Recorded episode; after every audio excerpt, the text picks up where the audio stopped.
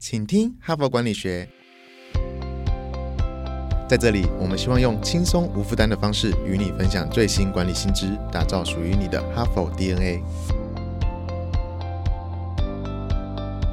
我是节目主持人杨玛丽 Mary。那么这一整个礼拜呢，我都要谈直癌卡关，你到底应该怎么办？那昨天呢，我介绍了一个关键词，叫做策略性耐心，哈，也介绍如何培养策略性耐心的五个元素啊。如果你刚好 miss 掉的话，我非常推荐你再回去听，哈，它会让你在直癌卡关的时候呢，给你一些养分，哈，让你知道说我怎么去面对这样的问题。那么今天呢，我这个问题呢，可能各位都已经在职场上工作了哈，但是呢，你可能比较年轻，你可能会常在犹豫，说我到底还要不要再做这一行？如果你是三十几岁以下的，应该很多人有这样的问题。或者是说你这个家里有一些小朋友啊，哈，或者是一些年轻人呐，哈，他们可能要选工作的话，你或许听我们这一集呢，也会有所帮助哈。如何指导家人啊，或者是呃你的比较年轻的部署啊，是会有帮助的哈。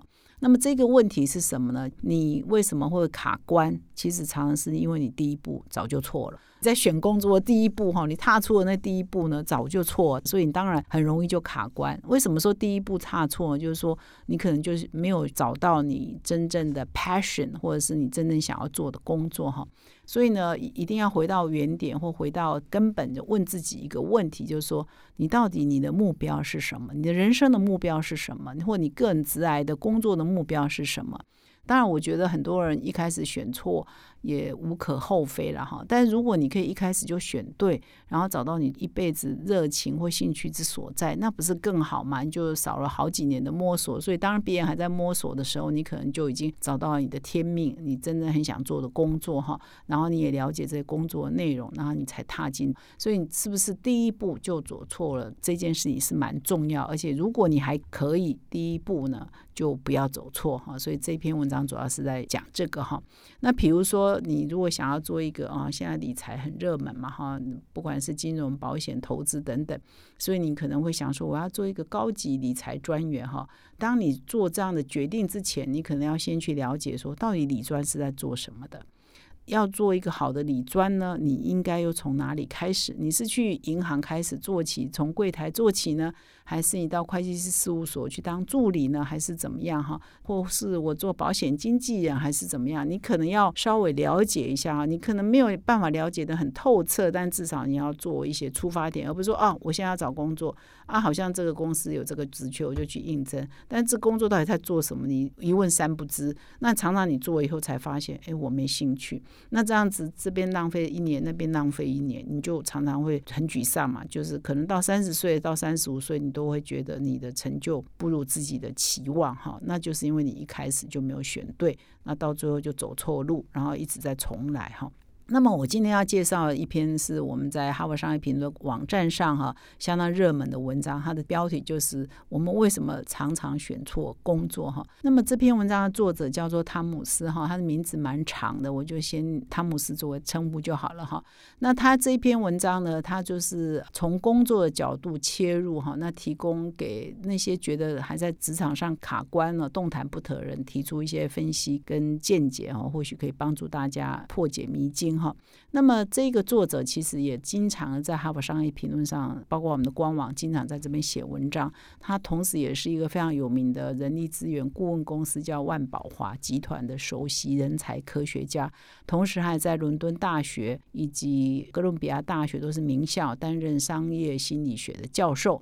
他也替很多大企业提供顾问的服务啊，已经长达二十年。从这个摩根大通啊、高盛啊、Google 啊、BBC 啊、Twitter、Spotify 等等。那他同时呢，也是畅销书的作者。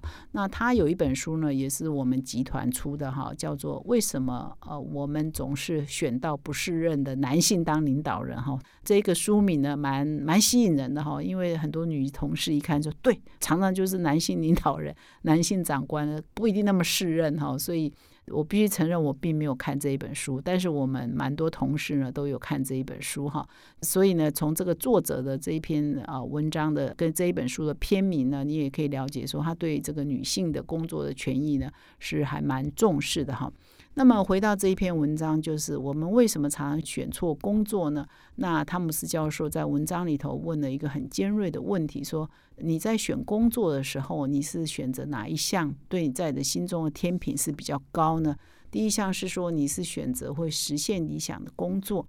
还是选择薪水很高的工作？如果有薪水很高了哈，你的目标到底是什么？因为这两个不同的目标嘛，你是要名或者是使命啊，不一定是名啊，就是你要做你有热情的，可以实现你理想的哦，还是薪水很高的工作哈？那很多人呢，可能薪水很高，他就会满足他啊。你如果这样就会满足，或许还好。可是很多人薪水很高，可是他又觉得他做的工作。不是他有兴趣的，那这样就会做得非常的痛苦。那有些人呢，他是做他很有理想的工作，可是他薪水相对是不高。如果你可以理解说。这个行业本性就是这样，或许你就不痛苦，又实现你想又想要薪水很高，这两件事情无法两全，那你就会蛮痛苦。所以你要认清现实，这件事情也是蛮重要的哈。比如我认识很多艺术家，他们的成就都非常的高，而且甚至呢在国际上有名哦，不只是台湾有名。但是你会觉得说他们的收入跟他们的所得其实真的有一点委屈，因为台湾这个环境。可是你会感觉到他的热情是奔放的，是非常充满热情。在做，那代表说他的人生的目标是很明确，他就是投入，他有理想的，他热爱的。但是他也知道这份工作在台湾这个环境是不可能高报酬的，所以他甘之如饴。当然有时候有点辛苦，可是他还是不会抹杀他的热情，哈，他做起来就不会卡卡的。所以有些时候你必须要认清说。哪些工作呢？比如说新闻工作，正常状况不可能比金融业的薪水高，或者是比科技人的薪水高。可是它充满了乐趣啊！如果你喜欢这个行业的话，所以我们就会吸引一群对这个行业有理想的人。有热情的人他来做，但是就是比较辛苦，就是说我们这个行业不可能给像金融业啊或科技那么高的薪水。但是如果你有热情，你知道你的目标是什么，你也认清这个现实，你还是会过得很快乐，你还是会工作很有热情。虽然我们收入比不上人家，但是也不至于差到你不能养家活口嘛，就是一个合理的收入。但是我们也看到很多科技人呐，他都告诉你他四十岁就要退休啊，他明明薪水那么高啊，但是呢，他会觉得他的工作可能。不是他真的喜欢，他每天都都在面对这个城市，但是他明明很喜欢出去接触人呐，哈，但是他就是因为这个工作薪水很高，所以呢，他就是为了这个薪水，他就继续做下去，然后期望可以早一点财务自由，然后早一点人生可以退休，去享受他自己想要的人生。那如果是他也有这个认知，或许他也不会做的很痛苦。但是如果说，他薪水很高，可是他又觉得工作内容不是很有兴趣的话，那这样他就会过得蛮痛苦的，因为无法两全嘛，哈。所以最好当然祝福你，如果又可以找到自己很爱做的工作，然后又达到自己想要的薪水的目标，不管你的目标是什么，是有名还是有利，哈，可以达到这个目标，那我就祝福可以这样子，哈。那么我在这里再来说明一下哈，在这篇文章所提到，就是说我们从工作中得到的一些满足感，或者是不会觉得卡卡的，基本上会要具备三个元素啊。第一个是说，工作让你感觉有信心，而且有成就感，而且你会觉得好像你对这个工作的内容跟你工作的成就，就是感觉可以驾驭的。不是你很勉强也做不来，做的很苦的哈，是你有驾驭自如，你是不是可以从工作中得到这种感觉？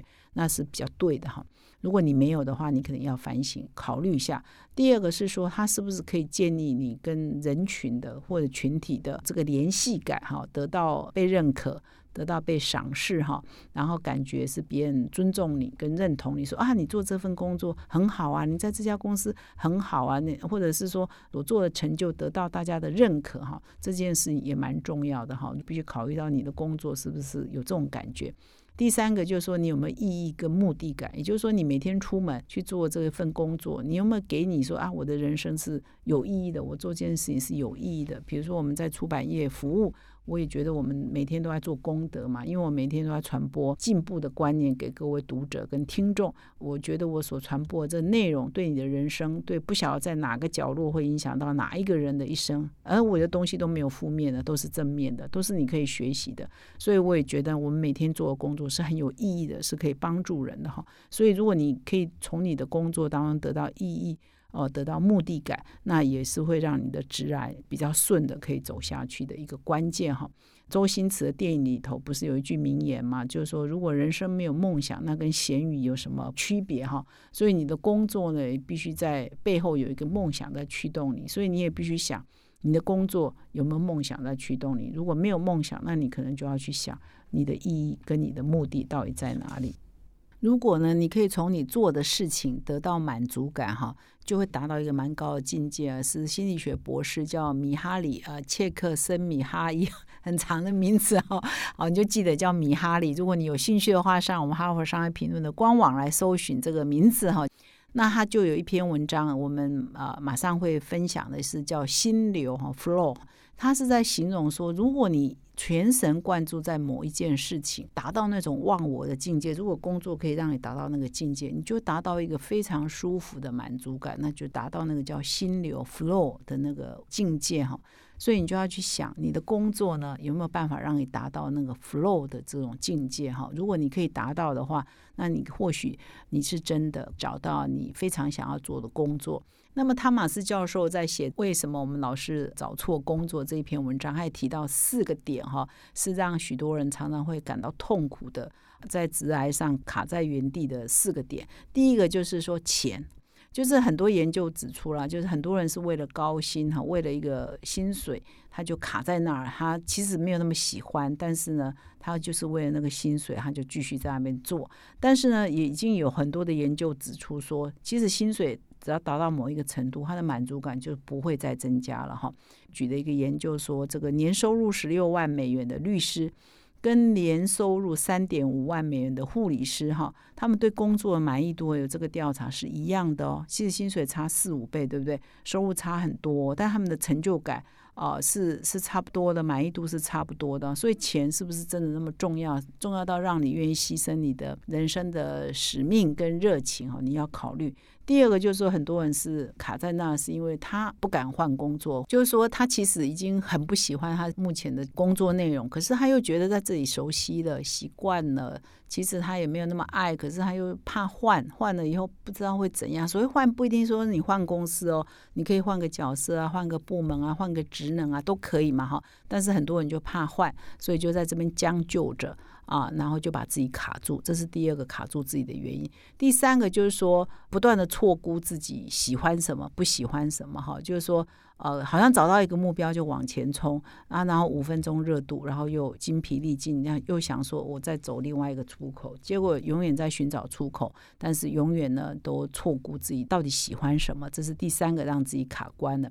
那第四点呢？作者指出来的这个，我是觉得比较不那么重要。意思说，你可能也了解你的目标，那你也做了一些分析，结果你到这个求职的这个各大网站去呢，你可能没有把这个求职的说明呢看得太清楚。以至于呢，你找了一个工作，感觉是你想要的，但事实上并不是你想要的哈，所以这是比较是技术性问题了哈。但是作者也在这里提醒，尤其是对啊年轻人、职场新人的话，也可以做一个提醒。你再看这个征人栏上的这个呃职务说明，可能要看清楚。那对于你要求职的公司呢，也要先了解一下，不要一无所知呢就。到处丢履历，然后去面谈，又对人家的公司一无所知。其实我常常碰到这种年轻人，我都很想告诉他非诚勿扰。就是你也不一定真的很想做我们这个工作，你也对我们公司一无所知。呃，来应征我们工作，《远见》杂志、《哈佛商业评论》从来都没看过。这样的求职者也很多，是蛮离谱的哈。不尊重自己，你也很难要求企业要尊重你嘛。以上也是一个最后的提醒哈。所以呢，这一篇文章还是在回归到你的直癌卡关呢，可能是你第一步就走错了。那所以回到你最根本去想，你的直癌的目标跟愿景到底是什么？那从这里来推，才可以找到一些为什么卡关以及卡关的突破之道哈。那么以上是我今天跟各位的分享。那如果你喜欢我们这个 podcast，请你现在就订阅，并且到说明栏看更多的管理观点。感谢你的收听，我们明天再相会。从团队到个人，管理的大小事都是 HBR 的事。现在就上 triple w 打 hbr taiwan com 订阅数位版，首月只要六十元，让你无限畅读所有文章，向国际大师学习。现在就开始。